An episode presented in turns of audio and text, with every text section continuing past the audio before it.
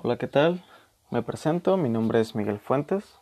Soy estudiante de la licenciatura en Educación Física, Recreación y Deporte en el Campus UNIT de Tijuana.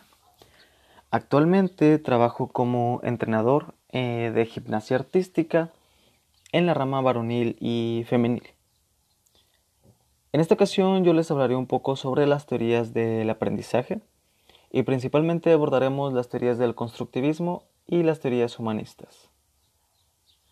Para comenzar, nos preguntaremos qué son las teorías del aprendizaje.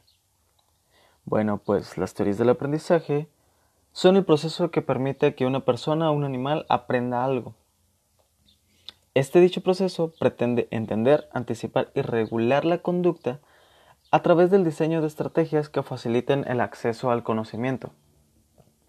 Por una parte, tenemos las teorías constructivistas, estas teorías sostienen que el conocimiento no se descubre, se construye. El alumno construye su conocimiento a partir de su propia forma de ser, de pensar y de interpretar la información. Ahora bien, mencionemos los principales exponentes de esta teoría.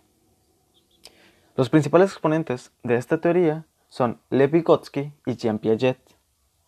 Vygotsky enfatiza la influencia de los contextos sociales y culturales en la aprobación del conocimiento y pone un gran énfasis en el rol activo del maestro, mientras que las actividades mentales de los estudiantes se desarrollan naturalmente.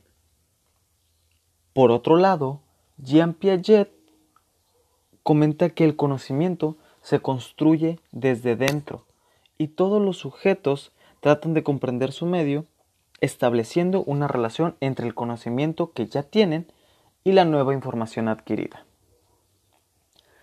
Ahora bien, continuaremos con las teorías humanistas. Estas teorías toman en cuenta la conciencia, la ética, la individualización y los valores espirituales del hombre.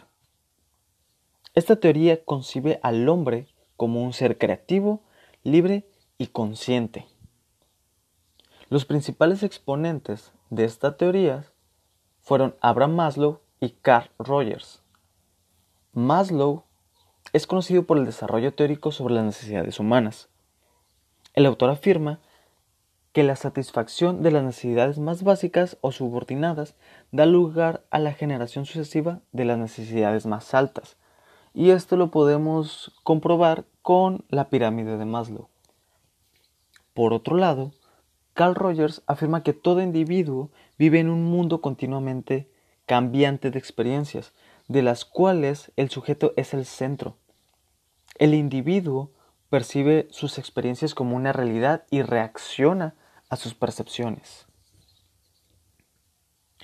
Para concluir este tema, podemos decir que las teorías del aprendizaje tienen ligeras diferencias entre sí. Sin embargo, para todas ellas es fundamental darle importancia a la libertad del estudiante para su desarrollo como ser autónomo.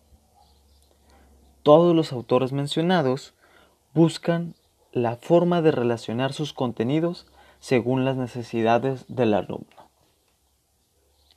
Por mi parte sería todo. Muchas gracias por su atención.